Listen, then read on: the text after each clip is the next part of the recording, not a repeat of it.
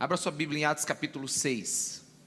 A partir do versículo 8, na minha versão diz assim: Estevão, homem cheio da graça e do poder de Deus, realizava grandes maravilhas e sinais entre o povo. Contudo, levantou-se oposição dos membros do, da chamada Sinagoga dos Libertos, dos judeus de Cirene e de Alexandria, bem como das províncias da Cilícia e da Ásia. Esses homens começaram a discutir com Estevão, mas não podiam resistir à sabedoria e ao espírito com que ele falava.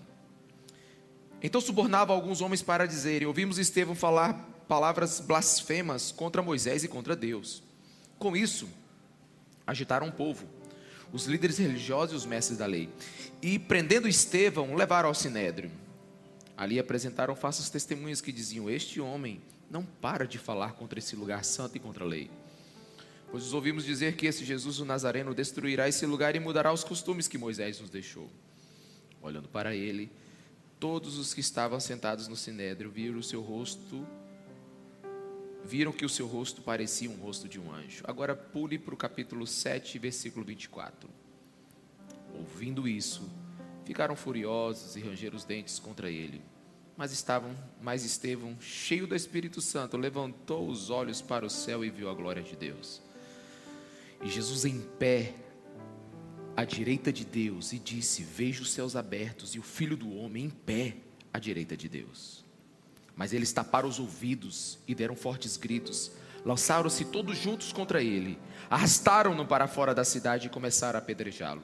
As testemunhas deixaram seus mantos aos pés de um jovem chamado Saulo. Enquanto apedrejaram Estevão, ele orava: Senhor, recebe o meu espírito. E então caiu de joelhos e bradou: Senhor, não os considere culpados deste pecado. E tendo destruído, adormeceu. Amém? Vamos orar. Senhor Jesus, fala ao nosso coração. Ah, Jesus fala. Espírito Santo de Deus, revela Jesus nesse lugar. Abre os selos da tua palavra.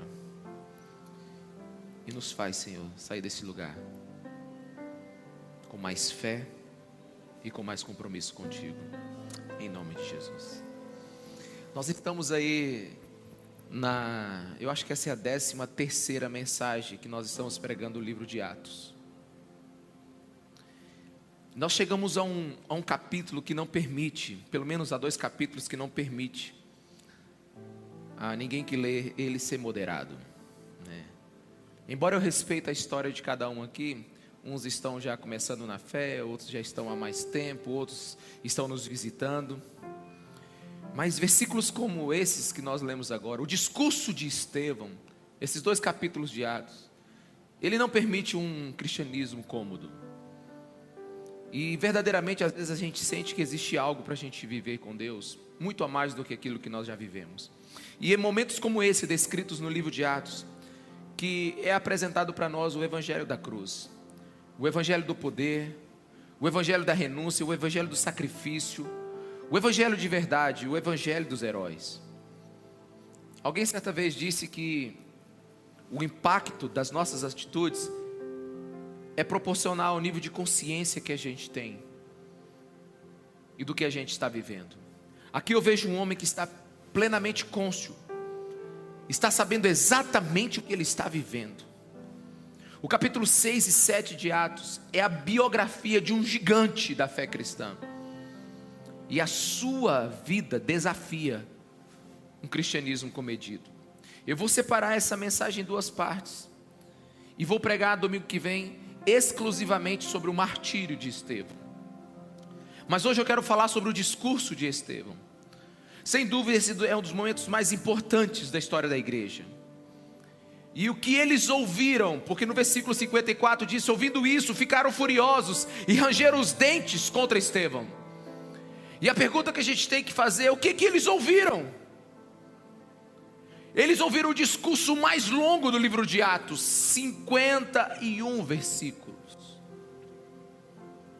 Eles ouviram um dos discursos mais poderosos que alguém pode ouvir. Eles ouviram uma teologia irrepreensível. Eles não ouviram um sim ou um não de um homem que estava sendo interrogado. Você fez isso ou fez aquilo? Não. Eles ouviram um sermão em chamas de um homem cheio do Espírito Santo. E se você investir seu tempo em estudar o, o discurso de Estevão, você vai ver que ele começa com o Deus da glória e termina com a glória de Deus. Ele começa falando do Deus que se revelou a Moisés, a glória de Deus que se revelou, perdão, a Abraão, e ele terminou vendo os céus abertos. E nesse discurso, Estevão faz um resumo da história do povo judeu. Ele estava sendo condenado pelo tribunal religioso deles, ele estava sendo chamado de blasfemo, ele estava dizendo que ele estava atentando contra as leis de Moisés, ele estava indo contra o templo, ele, ele estava indo contra a religião deles. Estevão então simplesmente começa a narrar uma história. E ele começou a dizer a esses homens que eles o que eles criaram não foram, não foi aquilo que Deus queria, mas eles inventaram uma religião, eles criaram um meio eles tinham orgulho do que eles tinham criado e Deus não estava gostando daquilo. Estevão começa a mostrar em detalhes que eles não conseguem compreender a sua própria história, nem os profetas e nem a lei.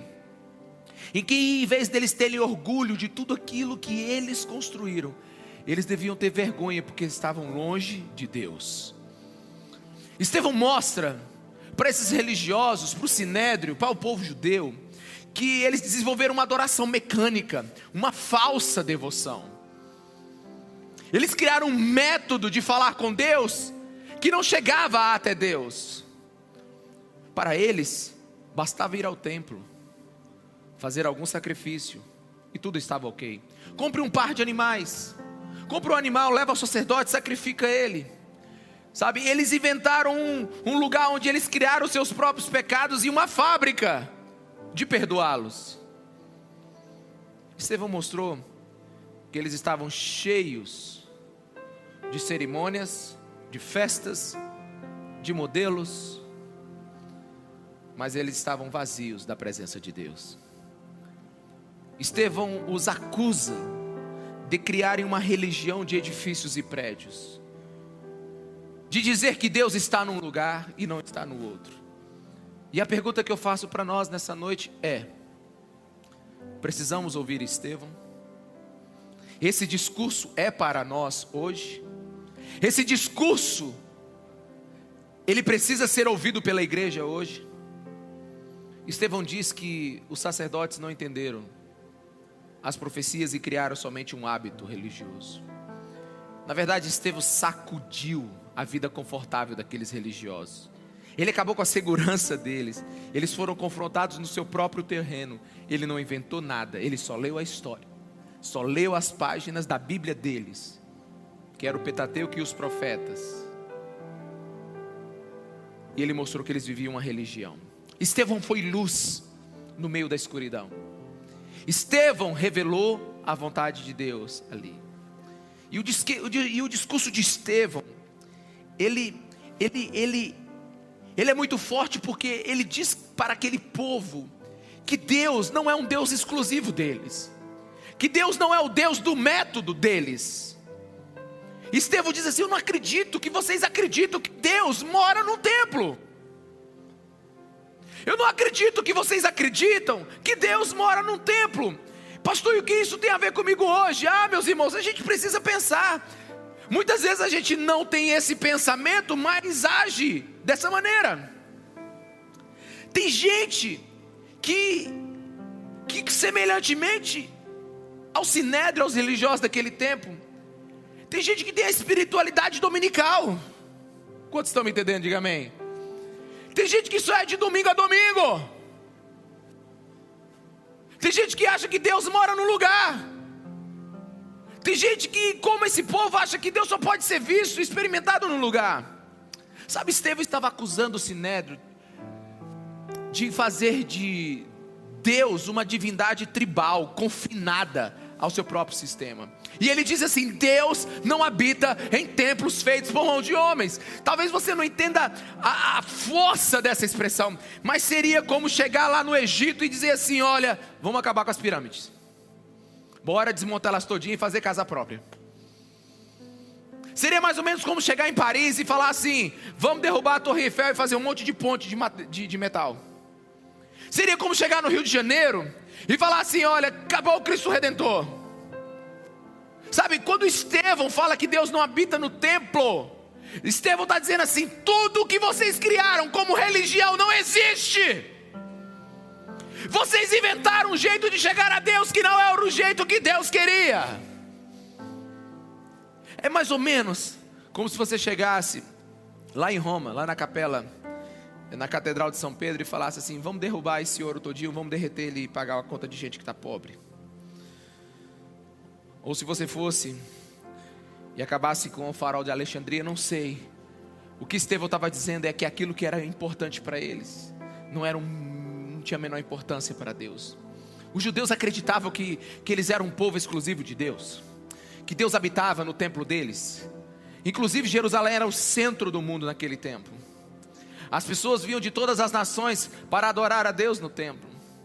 Por isso que Jerusalém foi, foi, foi, foi, foi palco de tantas guerras e tantas conquistas. Jerusalém era o centro espiritual do mundo. E o que Estevão estava dizendo era o seguinte: Olha, vocês estão completamente errados. Deus nunca habitou nesse lugar. E no discurso dele, nos 51 versículos do discurso dele, ele diz: Ó, oh, Deus apareceu para Abraão, nosso pai lá na Mesopotâmia. Deus apareceu para José lá no Egito. Deus apareceu para Moisés no deserto. E agora Deus aparece, tabernaculou em Jesus Cristo de Nazaré e esteve no meio de nós. Na verdade, vocês não entenderam foi nada Vocês são um povo que está buscando Deus, mas que inventaram a maneira e vocês verdadeiramente perderam Deus de vista. O discurso de Estevão foi tão duro que ele disse que disse vocês não conseguem confinar Deus dentro da sua religião. Até porque, se você ler a história, a Bíblia diz que no dia que Jesus foi crucificado, o véu do templo se rasgou. E eu gosto muito da expressão bíblica. Primeiro você precisa entender a espessura do véu. O véu tinha 14 centímetros de espessura. Você imaginou um, um, um pano de 14 centímetros se rasgar? Tem que ser muito poder para se rasgar um pano de 14 centímetros. A outra coisa, o véu se rasgou de cima para baixo. Não foi o homem que fez isso, foi Deus. E sabe o que, que descobriram quando o véu se rasgou? Porque depois do véu tinha os santos dos santos. Você sabe o que, que eles encontraram lá? Nada! Nada, porque Deus não estava mais ouvindo as festas das religiões, ele não estava ouvindo mais a, a música, ele não estava ouvindo mais culto, Deus não participava de mais nada daquilo. E Estevão está condenando esse povo que eles pensam estarem adorando um Deus, mas Deus nem mais no culto dele está. Outro ponto que Estevão, no seu discurso, é, é, é, corta aqueles homens até os ossos. Ele diz assim: vocês entenderam tudo errado da lei. Moisés nos deu a lei, e vocês fizeram da lei o seu Deus. Qual é o propósito da lei? O propósito da lei nunca foi nos salvar. O propósito da lei foi provar que a gente nunca poderia ser salvo. Você sabe por que você sabe que é ruim? Porque tem uma lei que você não consegue obedecer. É só por isso. Não matarás, não terás outro Deus, honrará pai e mãe, não adulterarás, não furtarás. E tudo que a lei proibiu, ela foi uma expressão dizendo: cumpra que eu quero ver. Se você cumpre, você está você tá, você tá dentro do plano de Deus. Aí quando você começa a ver a lei, você não começa a cumprir. O mínimo para a gente ser gente, a gente não consegue. Então a lei, ela nunca foi um fim em si mesmo. A lei sempre apontou. Até porque Gálatas 3:24, o apóstolo Paulo explicando sobre isso, ele diz o seguinte: assim, a lei foi o nosso tutor até Cristo para que fôssemos justificados pela fé. Ou seja, a lei nos levou até Cristo. É mais ou menos assim para você entender. É como se a lei estivesse empurrando você para um precipício, né? A lei estivesse dizendo assim: você precisa obedecer, senão você vai morrer. Você precisa obedecer, senão você vai morrer. E quando você chegou no precipício e você foi cair, Jesus Cristo te levanta e te diz: você não vai morrer não. Porque minha graça te basta. A lei, ela foi um tutor. Ela me disse que eu não poderia ser bom o suficiente para Deus. A lei me mostrou que eu não poderia, sabe, ter méritos próprios para ser salvo. A lei, ela simplesmente apontou para o meu pecado. O objetivo da lei nunca foi me salvar, mas mostrar que eu era mal. E Estevão então ataca o coração daquela religião judaica e diz assim: Olha, vocês fizeram da lei seu salvador, seu guia, seu mestre. E ele então começa a falar tudo isso. E volta a dizer, ele não estava fazendo nada novo, ele só estava pegando e instruindo dentro daquilo que eles já tinham, dentro da lei, dentro dos profetas, dentro da história de Israel. Ele estava provando que todas as conclusões e perspectivas daquele sinédrio estavam erradas. Aqueles mestres acreditavam que estavam fazendo a vontade de Deus. E eu não sei se você percebeu, no, no, no livro de, de Atos, do capítulo 6 e 7, fala que tinha um jovem ouvido tudo aquilo ali. Quando a Bíblia fala de jovem, ele tinha entre 30 e 40 anos, o apóstolo Paulo, na época, Saulo. Aquele Saulo estava ali ouvindo o discurso de, de Estevão. E sabe o que eu pensei em casa enquanto eu estudava, enquanto eu meditava? Estevão falou 51 versículos e Saulo ficou calado. A maior mente do cristianismo ficou calada. Sabe por quê? Porque ali não estava um homem falando asneira, estava um homem falando a verdade. Ele foi luz naquele lugar. E você sabe o que eu aprendo com tudo isso? Você sabe o que eu analiso com tudo isso? É que a gente precisa prestar atenção se o discurso do, de Estevão é importante para nós hoje. Porque às vezes a gente institucionaliza o cristianismo e transformamos ele numa religião. Nós espiritualizamos a nossa fé de forma que ela se torna institucional. Na verdade, os fariseus diziam assim: venham ao templo, façam um sacrifício, obedeçam algumas leis e durmam em paz. Tem muita gente que faz isso hoje. Vem no culto domingo, levanta a mão,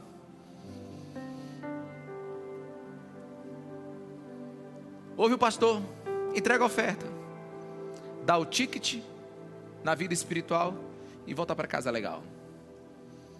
Aí ele pergunta: Você é crente? Ele diz: Fui na igreja.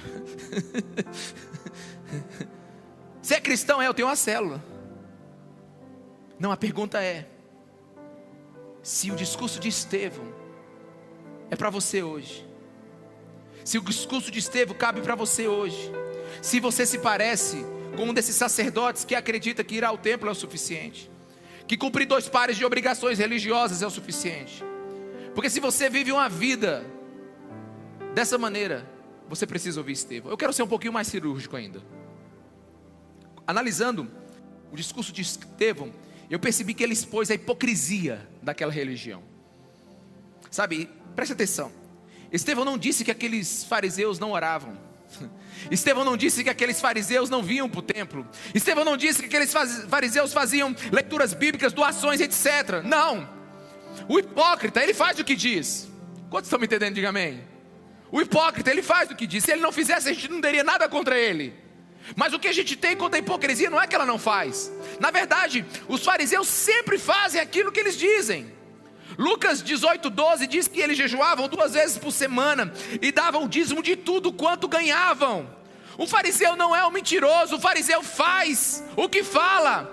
Mas a pergunta não é o que você fez, a pergunta é para quem você fez. Deus nunca vai perguntar o que você faz, Deus sempre vai perguntar para quem você faz.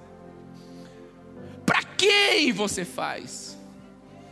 Por que, que você abre a Bíblia? Por que, que você lê a Bíblia? Por que, que você ora? Por que, que você vem para o culto? Sabe o que, que Estevão está dizendo? Vocês me dizem que eu blasfemo contra o templo, mas vocês adoram, adoram o que vocês criaram, vocês não adoram Deus. Vocês adoram a religião que vocês criaram.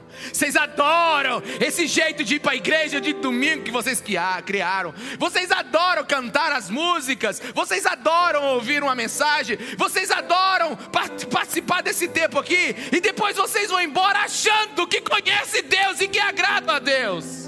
Estevão está dizendo é isso. Vocês vivem, sabe, uma cerimônia sem desejo pelo mistério sem um desejo pelo sobrenatural, sem um desejo por Deus. Vocês são religiosos, e a religião era um perigo, sabe por quê? Porque ela nos engana achando que nós somos espirituais. A religião é um perigo. Primeiro, porque o religioso ele cria uma balança de compensação. Deixa eu explicar isso. Você se compromete a ler a Bíblia todo dia. Aí você não leu ela na segunda. Ele diz: Meu Deus, eu preciso ler a Bíblia duas vezes mais na terça. Alguém aí se identifica aí? Né? Meu Deus, eu não esqueci de orar. Meu Deus, amanhã eu tenho que orar mais. O religioso ele cria uma balança de compensação, porque ele tem que estar feliz com seu relacionamento com Deus. Quantos estão me entendendo? Diga amém. Gente, eu pequei feio essa semana, misericórdia de mim. Meu Deus, eu preciso ajudar alguém. Eu acho que eu vou doar alguma coisa. Tem algum adolescente precisando, né? É, é, não, acho que eu vou trazer minha melhor roupa mesmo para o bazar. Sabe, o, o religioso, ele cria uma balança de compensação que eh, se ele errar muito, ele precisa criar um desempenho para que na cabeça dele ele ele ele ele ele ele ele, ele compense os seus erros com Deus. Gente, eu pequei demais. Vou nos três cultos domingo agora. Como se fosse uma punição, né? Deixa Deus me punir. Não tem a mãe que diz assim: se você fizer algo errado, vou mandar você ler a Bíblia. Não tem nenhuma mãe aqui assim, não. Se você não ler a Bíblia, você vai apanhar. Sabe, a gente cria alguns mecanismos e a gente às vezes não percebe. Fale para a pessoa que está do seu lado assim, com muita alegria para ela assim, só assim, dizendo assim, irmão, só quero te ajudar. Diga o religioso. Diga para ela, o religioso é especialista em contabilidade. É, ele é especialista em contabilidade. Ele compensa suas falhas o tempo todo um pouco de bondade ali, um pouco de doação ali. Irmãos, isso é a essência da hipocrisia. Isso é a essência da hipocrisia. Porque na verdade você não quer mudar, você só quer tapar um buraco. Alguém está me entendendo aqui, meu irmão? A gente só quer tapar um buraco. Estevão está dizendo: enquanto vocês acham que estão adorando, sacrificando esses animais, fazendo festas, vocês mataram Jesus Cristo de Nazaré. Vocês mataram os profetas. Vocês acham que vocês são religiosos? Vocês acham que vocês são espirituais? Vocês são um bando de religiosos. Você é um bando de crente de carteirinha que está batendo ponto de domingo. Vocês ficam felizes porque vocês terminam a cerimônia, mas Deus não aceitou um centavo daquilo que vocês fizeram. Vocês são muito fiéis, mas fiéis ao que vocês construíram. Vocês são fiéis ao que vocês construíram. Eu pergunto: será que a gente precisa prestar atenção no discurso de Estevão, irmãos? Será que a gente precisa? Porque a característica mais marcante do religioso, presta atenção, são duas: lugar e função. Tu quer saber se alguém é religioso? É só você entender sobre lugar e função. Por exemplo, uma vez eu estava. Quem já visitou, por exemplo, Ouro Preto aqui? Ah, é uma cidade de Minas Gerais que tem aquelas catedrais antigas, barrocas. Alguém já foi aqui? É lindo, onde tem as estátuas de Aleijadinho, uma cidade muito antiga, e tem algumas igrejas que elas, o fundo delas é completamente de ouro, né? É, é uma coisa muito linda. E eu visitei aquelas igrejas. Meus irmãos, é suntuoso você entrar no lugar daquele. Quem já foi sabe disso. Uma vez eu estava em Nova York e eu fui na maior catedral de lá. E o guia nosso, ele gastou pelo menos uma meia hora explicando o que estava é, talhado na porta da, daquela catedral. Existia a história de Gênesis e Apocalipse na porta da catedral. É um negócio monumental. E eu me lembro que nós estávamos num grupo e, tinha, e tem horário para entrar, né? É interessante que você paga para entrar também, né? Só para lembrar. Né? Você, tem, você tem que pagar. Aí nós estamos com o grupo e tinha um casal que estava, sabe, irmão? Sabe aquele casal que, que foi para viajou, mas não está dando nada certo na viagem? E eu, eu sou de observar, eu não consigo, eu não sei. Eu fiquei olhando e aquele casal. Aí, só, mas assim, aqui, aí na hora que foi entrar dentro da catedral, ela disse: agora para! Aí entraram. Vai entender? Tipo assim, a gente reclama aqui, briga aqui, o pau quebra aqui, a baixaria acontece aqui. Mas na hora que você entrar dentro da catedral, você está com Deus. O religioso é esse, essa pessoa de lugar sabe? Ele, o, a espiritualidade dele, sabe? Só desce na hora que ele está no lugar. Baixou a espiritualidade quando ele quando está no lugar. Quando soube entendendo, diga amém. Sabe? Ele, ele, ele, a reverência dele só é instalada se ele estiver no ambiente. Sabe? Eu fico, acho interessante demais. Eu, uma vez eu estava numa, numa catedral. Tem gente que entra com, com, com medo. Já viu? Aí faz aqueles sinais todos, aí ora. aí é, um, é, um, é, um, é, um, é uma liturgia, né? Aí quando sai de lá, uhul, aí vai, sabe? É uma, é uma loucura, é uma esquizofrenia espiritual. Alguém está comigo aqui, por favor, meus irmãos? Alguém está entendendo o que eu estou falando? Sabe, é gente que adiciona espiritualidade quando está no lugar. Estevão está dizendo isso. Olha, eu não entendo vocês. Vocês só são religiosos quando vocês estão nesse lugar. Vocês acham que Deus está confinado aqui? Aqui é todo mundo santo, aqui é todo mundo prestando atenção, aqui é todo mundo quietinho. Eu quero saber lá fora como é que é, como é que é a sua vida. Eu nunca vi o pau quebrando de casais aqui dentro da igreja, nunca vi. Nunca vi uma baixaria aqui dentro da igreja. Nem quero ver, Deus me livre. Né? Sabe, tem umas irmãs nossas que vêm tão educadas para cá, tão maravilhoso. Tem umas que de vez em quando dá uma, uma confusão mental e vem com as roupas esquisitas, mas Mas olha, irmão, tem gente que quando sai da igreja, parece que assim, não sei, acontece, apaga. Eu, eu, encontro de vez em quando as irmãs nos, nos casamentos dizem assim: Oi, pastor. Eu digo: Meu Deus, é minha ovelha, aquela roupa. Meu Deus, aquela roupa não é crente, não é crente, aquela roupa não é crente. Meu Deus, aquela roupa não é crente. Sabe, não é nem o tomara que cai, já está levantando ele, porque já caiu. É terrível, irmão. Sabe? E, vem, e tem umas que vêm tão bonitinha para a igreja. Tu quer ver bem arrumada? É quando canta aqui em cima, tu já viu? Tem aquelas beconas que parece assim, sabe? Aquelas garçonetes ficam assim. Ninguém reclama de ficar feio aqui em cima. Sabe, mas é, é porque tem. Não estou dizendo que. Tô, não estou dizendo não, só estou dizendo assim que o religioso ele escolhe o lugar. Ele só é, ele só é religioso no lugar. Sabe? Agora, é academia. Irmão, eu tô indo agora, eu tô na academia e de vez em quando eu pego uns crentes de surpresa, porque assim, é difícil ter um pastor na academia, né? Deus o livre os pastores, mas agora eu tô tentando. Né? Projeta até o final do ano, pastor grandão. Maior do que eu já estou, é difícil, né? Deus ajude. Mas até agora eu só estou aumentando. Minha esposa diz: não estou vendo resultado nenhum nessa academia. É verdade, eu só estou indo, estou crescendo. Um dia eu estou lá na academia, eu numa uma, sabe, uma confusão, um sorriso. Aí eu estou lá fazendo meu exercício caladinho, porque quando está com máscara a gente se engana, né? Está todo ali. É. Aí tinha um, um, uns dois, um dois crentes da nossa igreja ali. Irmão, mas tava assim uma gaiatice daquele homem casado, sabe? Tá, ele tava solto, sabe?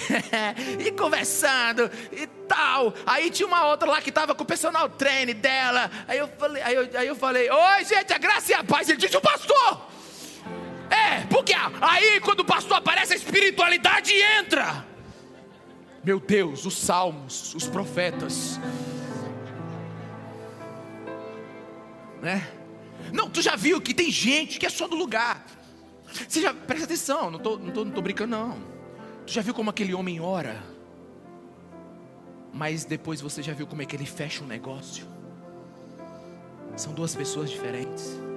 Você já viu aquela irmã que, que adora, que levanta as mãos, que chora na hora do louvor? Mas do chá de quarta-feira, quando junta as irmãs, ela parece uma, uma jaracuçu misturada com jiboia, com coral, com aquele jogando veneno para todo lado. Eu, eu não consigo compreender isso, sabe por quê? Porque tem gente que é de lugar, tem espiritualidade de gente que é ligada no lugar. E ele está falando isso para que eles vão. Vocês acham que Deus está num templo? Ei, pode crente da esperança! Deus não mora aqui dentro! O que você faz aqui, ó, oh, oh,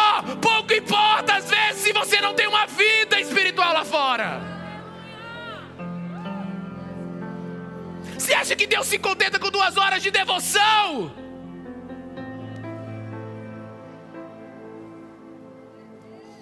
Mas não é só o lugar. Tem gente que só fica espiritual quando você dá uma função para ele. O cara tá na maior esculhambação. E aí, pastor, tudo bom? Vamos jogar bola, não sei o quê. Eu digo, meu filho, você vai dar a palavra no, no culto domingo. Ele.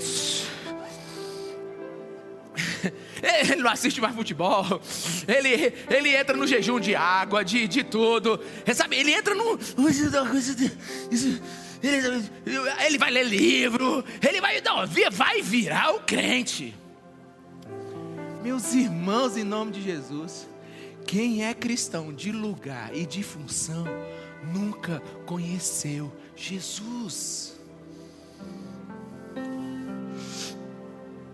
A mulher samaritana falou assim: a gente adora lá no templo de Jerezim ou lá no templo de Jerusalém. O que ela está falando assim? Onde é que eu encontro Deus? Imagina Jesus olhando assim: mulher, eu sou quem você precisa. É, é, é, é, é hipocrisia. Pessoas com comportamento diferente só por causa do lugar. Estevão está dizendo assim: por que vocês não reverenciam Deus lá fora, como vocês reverenciam Deus aqui no domingo? Amém? Amém? Quantos estão me entendendo disso aí? Tu começa a imaginar o que seria de nossa igreja se nós começássemos a ter cultos lá fora cultos na fila do banco, cultos quando você estiver assinando contratos, cultos quando você estiver. Oh, sabe por quê? Eu, eu, eu, eu, eu fico pasmo que eles estão rangendo os dentes, mas eles não estão rangendo os dentes porque Estevão está bravo, eles estão rangendo os dentes porque Estevão está certo. Porque você quer ver uma ira terrível, é a ira do religioso. Quando o mundo dele é implodido por uma vida de verdade. Quando a religião dele é destruída por alguém que vive um cristianismo verdadeiro. Meus irmãos, olha o que Estevão disse, Atos 7,48. Olha, todavia o Altíssimo não habita em casas feitas por mão de homens, como diz o profeta. O céu eu quero que você imagine o tamanho do seu Deus agora. O profeta, inspirado pelo, pelo, pelo Espírito Santo, disse: O céu é o meu trono. É Deus falando da boca do profeta. A terra é estrado dos meus pés. Que espécie de casa vocês me edificarão? Diz o Senhor. Onde eu sei, onde seria o meu lugar de descanso? Não foram as minhas mãos que fizeram todas essas coisas. E aí Estevão diz: povo rebelde, obstinado, coração terrível, ouvidos surdos, vocês são iguais aos seus antepassados, sempre resistem ao Espírito Santo de Deus. Vocês são um povo de sábado, vocês são um povo de domingo, vocês adoram a Deus quando você está no lugar, quando você está destituído de uma função, mas Deus está em todo lugar. Ele é digno de ser adorado em espírito e em todo lugar. Esses homens rangeram os dentes, sabe por quê? Porque Estevão deu uma rasteira na suntuosidade da religião deles, que na balança de Deus não pesava uma grama. Estevão está dizendo a sua, Estevão está dizendo para aquele povo, e ele está dizendo para nós hoje: a nossa adoração, ela, ela é governada por edifícios, por horários, por modelos por métodos, por música. Não gostei dessa música. Meu, não, tu sabe qual é a música que vai cantar lá no céu? Não sabe, irmão. E se for rap? Jesus Cristo, tem anjo negão aqui em cima? Deve ter. Não, porque os pentecostais pensam que lá no céu vai ser glória, glória, os corais, aleluia, os corais. Né? As igrejas modernas pensam que vai ser du, du, du, du, é lá ele vem, du, du, du, du, ele vem, du, né? Aí, as igrejas de 1700, 1800 pensam que vai ser só um piano. Meu irmão, você, quem é você para dizer como vai ser as coisas? A minha pergunta, você está interessado, interessado no modelo ou no Deus?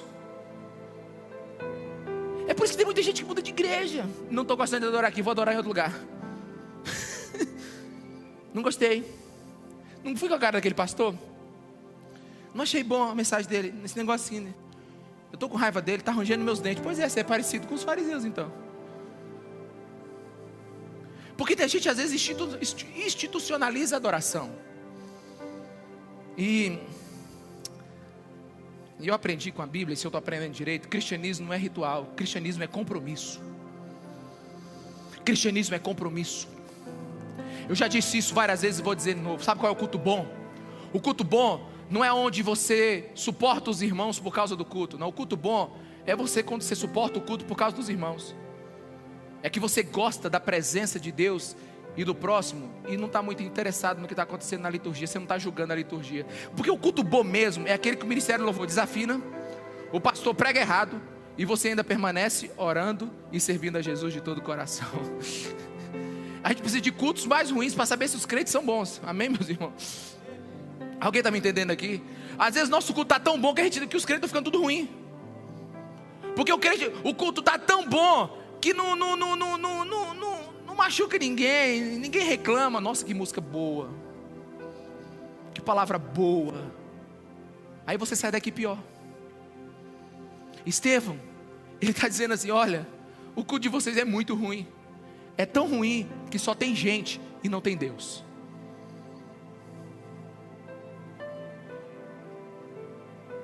Já pensou nisso? Olha aqui, meus irmãos. O Evangelho não pergunta se você tem regras na cabeça.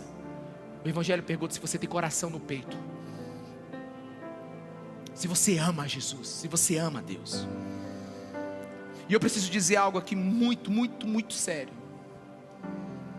O religioso, ele cria a maneira dele viver com Deus. Mas olha para mim aqui agora. Você não é salvo porque quer. Preste atenção no que eu vou lhe dizer.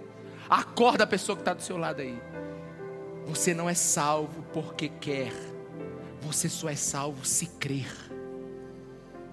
Não é do seu jeito, não é da sua maneira. A salvação não é para quem quer, a salvação é para quem acredita. Você não é salvo porque você quer ser salvo. Não, eu quero ser salvo, eu vou ser salvo. Não, você só é salvo se você acreditar nas condições do Evangelho. Jesus é o caminho, o caminho passa pela cruz, passa pelo arrependimento.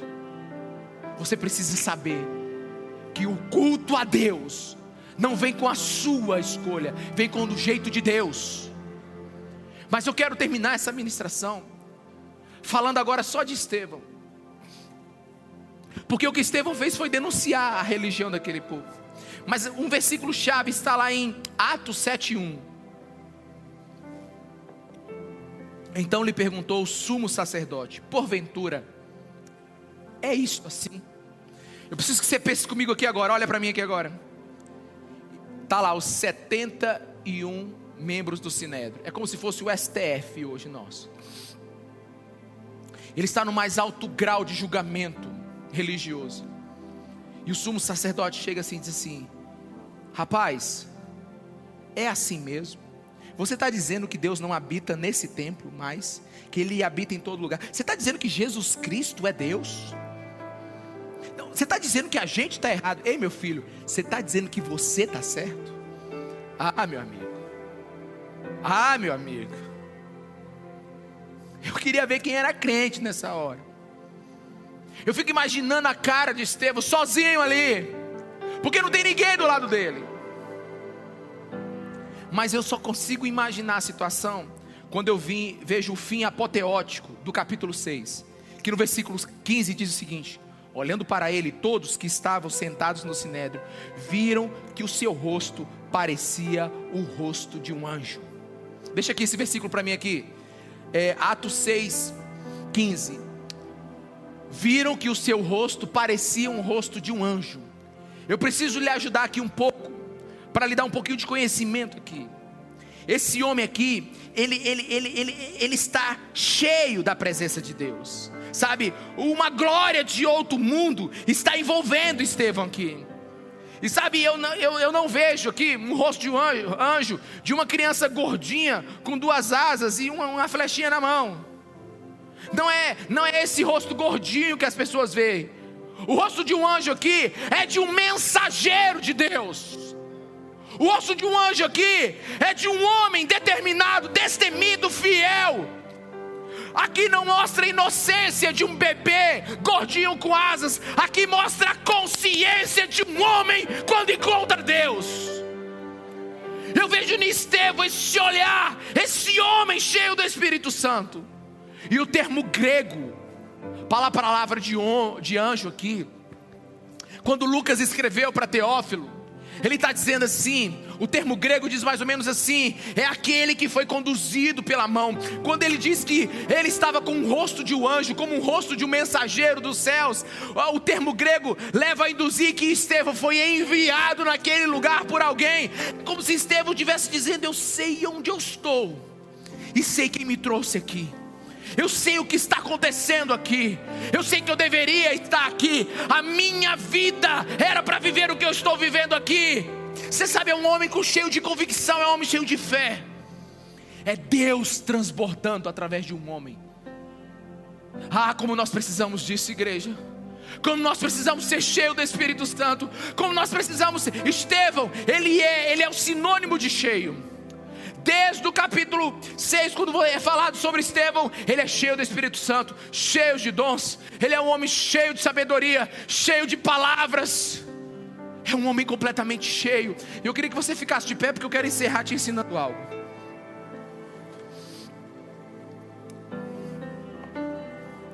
Preste atenção aqui. Versículo 54. Ouvindo isso, ficaram furiosos e rangeram os dentes. A tradução no original é que eles foram feridos até os ossos, como um corte de uma faca. Ah, meus irmãos, como nós precisamos disso hoje. E a Bíblia diz que eles rangiam os dentes. Eu não sei se você tem costume com, com fazenda, com mato. Mas alguém aqui já viu um porco do mato quando ele estala os dentes no lugar? Quantos aqui? Pois é, aqueles homens estavam rangendo os seus dentes como porcos, irados. Eles estavam com raiva, né? Só que versículo 55, por favor aí. Mas Estevão, irmão, quando depois de um versículo tem um mais, você tem que parar. Quando depois de um versículo tem um mais, você tem que parar. Mas, contudo, todavia, entretanto, no entanto, você tem que parar. A Bíblia está dizendo: enquanto uns estão furiosos, rangendo os dentes, mas Estevão, que mais celestial, que mais maravilhoso, cheio do Espírito Santo, levantou os olhos para o céu e viu a glória de Deus, e Jesus em pé. Ah, alguém está entendendo aí? Ei, ele não está na igreja de domingo, ele não está na conferência Céus Abertos, ele não está na conferência Jesus de pé, ele está no interrogatório, ele está no tribunal. Mas como aquele homem sabe que Deus não habita em templos feitos por mãos de homens? Ele sabia que ele não foi encontrar Deus, ele foi levar Deus para aquele lugar. Ele foi levar Deus para aquele lugar. Sabe? E, e há, uma, e há uma, uma, uma, uma dualidade de realidades aqui. Estevão ele estava em outra realidade. Estevão estava nas regiões celestiais. Ele estava além daquele conflito. E aqui é uma absurda diferença entre homens furiosos que estão rangendo os dentes e o homem que está vendo os céus abertos. Há uma diferença entre o religioso e o cristão. Sabe, os dois estão no mesmo lugar, os dois cantam a mesma música, os dois ouvem a mesma ministração, só que os dois vivem realidades diferentes. Enquanto um volta para casa arrasado porque Deus não falou com ele, enquanto volta para casa porque ele está reclamando de tudo, o outro volta maravilhado porque os céus estão abertos sobre ele. Estevão começa falando da glória de Deus e termina vendo o Deus da glória. Sabe, eu não sei se você consegue meditar nisso. A Bíblia é mais profunda do que larga. Veja os céus abertos e o filho do homem em pé à direita de Deus. Estevão estava para ser morto e ninguém pode atravessar para o outro lado da vida se não for com Jesus Cristo de Nazaré. Ninguém poderá atravessar para a eternidade celestial se não for guiado por Cristo. E o próprio Jesus estava esperando na porta. Mesmo em silêncio, eu posso ouvir Jesus dizendo: Vem cá, bom servo, entra no gozo do seu Senhor, você arrebentou, você foi incrível porque aquele que disse que estava sendo, que estava blasfemando contra o templo, agora ele está vendo Jesus no templo celestial.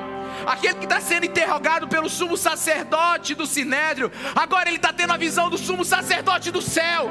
Que diferença entre religião e vida real! Que diferença entre religião e cristianismo real! Eu fico maravilhado, porque ele não está num culto, ele está tendo uma experiência com Deus. Não tem música, não tem pregação, só tem testemunho. Deus está Deus está declarando que Estevão viveu o melhor momento da vida dele. Há mais ou menos uns 14 anos eu preguei uma mensagem na juventude: Esta é sua hora, esta é sua hora. E eu, eu citei Estevão e Cat Bernal. Cat Bernal foi a menina lá do, do, do, do, colégio de Columbine, nos Estados Unidos, que foi morta. Não sei se vocês lembram disso, em 1900 e 2002, eu acho. Sabe, os caras entraram lá fuzilando todo mundo e ela estava na biblioteca. Então chegou, sabe, o cara apontou a, a, a metralhadora na cabeça dela e disse assim: Você acredita em Jesus ou não? Ela levantou e antes dela dizer sim, ela foi fuzilada.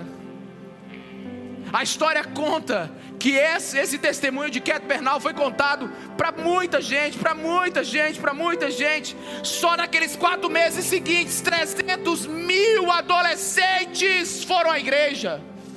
300 mil adolescentes foram à igreja que nunca tinham ido. Sabe por quê? Porque uma menina entendeu a sua hora, sabe? Estevão entendeu a sua hora. Ele estava como o rosto de um anjo, como alguém que foi levado para aquele lugar. Mas eu quero te dar um conhecimento agora. Eu quero te dar um entendimento agora. Eles ficaram com tanta raiva de Estevão que levaram ele para fora da cidade e apedrejaram. O crente moderno, ele faz a seguinte pergunta: onde é que estava Deus? Onde é que está Deus nessa hora? O cara é cheio do Espírito Santo. O cara testemunhou como ninguém. Onde é que está Deus nessa hora? Deixa eu te dizer onde é que está Deus. Versículo 59 para mim aí, de Atos 7. Deixa eu te mostrar onde é que está Deus. Enquanto apedrejava Estevão, este orava: Senhor Jesus, recebe meu espírito. Quantas pessoas você conhece e morrem orando desse jeito? Se Deus não está aí, eu não sei mais onde está Deus. Passa mais um pouquinho. Então caiu de joelhos e bradou: Senhor, não os consideres culpados desse pecado. E tendo isso, adormeceu. Você sabe o que Estevão fez? Presta atenção. Estevão orou, pedindo para que Deus perdoe os seus assassinos, porque ele quer que os seus assassinos estejam no céu com ele. Se Deus não está aí, meu amigo, eu não sei onde é que Deus está, não. Sabe por quê? Vou dar spoiler da mensagem de domingo que vem. Porque o mais que vencedor não é o que vence, é o que testemunha. Sabe por que a gente tem medo da morte? Jesus não tem interesse nenhuma na sua não morte. Aleluia. Ele só tem interesse na sua vida. Jesus não está preocupado do jeito que você vai morrer. Ele só está preocupado do jeito que você vai viver. Sabe, e eu, eu, eu, eu, quero, eu quero que você venha com um copo de metanoia dessa altura domingo que vem. Porque você vai entender que Jesus pouco importa como a gente termina a nossa vida nessa terra, se morre, se não morre, se está num, numa ilha de pátio, se é crucificado, se é de cabeça para baixo, se é metralhadora, se é balançando numa rede, tomando água de coco na Havaí, Deus não tem interesse nisso. Deus só quer saber como você vive. Sabe, nessa hora, Estevão viveu como ele precisava viver. E sabe, a coisa mais linda aqui é que Estevão viu a glória de Deus. Sabe o que é glória aqui? A palavra glória tem pelo menos umas cinco expressões da palavra glória na Bíblia. A gente cantou aqui, como é que é o nome da música? A gente cantou aqui, seja exaltado. Né? A gente repete, seja exaltado, seja exaltado. O que é ser exaltado? Hein? O que é ser exaltado? Né? A gente fala assim, glórias a Deus, nós te glorificamos a Deus. O que é dar glória para Deus? Se Deus tem tudo, como é que você dá alguma coisa para Ele? Então quer dizer que você não, se você não glorifica Ele, você tira alguma coisa dele? O que é dar glória? A gente faz muita coisa no automático e não entende. Deixa eu te falar, a palavra glória, nesse texto aqui, é doxa. É uma palavra grega que significa do jeito de Deus. É mais ou menos como está em 1 Coríntios 10, 31. Quer comais, quer bebais, ou façais qualquer outra coisa, fazei tudo para o quê? Para a glória de Deus. Lá está dizendo assim: se você come ou bebe ou faz qualquer coisa, faz do jeito de Deus. Que se você fizer do jeito de Deus, Ele vai se agradar de você. Sabe o que está acontecendo aqui? Estevão, cheio do Espírito Santo, levantou os olhos e viu que tudo estava do jeito de Deus. É como se Deus estivesse descendo assim: Você tem a minha aprovação, garoto. Eu estou concordando com cada palavra que você falou. Eu estou de pé, meu garoto, por você. Glória de Deus é a aprovação de Deus na nossa vida.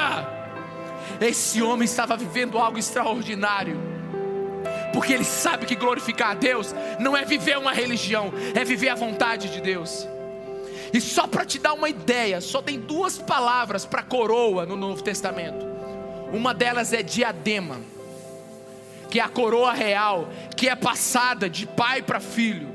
A outra é Stefanos você sabe o que é um Stefanos? Stefanos é aquilo que coloca na cabeça do cara que ganha a medalha de ouro nas Olimpíadas. É aquelas, aquele raminho. Pois é, diadema você pode receber por herança. Você pode receber por, por árvore genealógica. Mas Estefanos somente é conquistado pela vida que tem. O nome Estevão é Estefanos, talvez a Stephanie veio de lá também. Coroado. Coroado, sabe por quê? Porque viveu a vontade de Deus. Quantos têm vontade de viver essa vontade de Deus, irmãos? Quanto quer esse espírito sobre a sua vida? Quantos desejam isso? Eu quero te pedir, levanta as suas mãos e peça para Deus. Peça para Deus para você não ser um religioso dominical. Peça para Deus para você ser um homem, uma mulher cheia do Espírito Santo de Deus, que veja a face, que as pessoas vejam a tua face como a face de um anjo. Sabe que a presença de Deus possa estar sobre você. Vamos adorá-lo.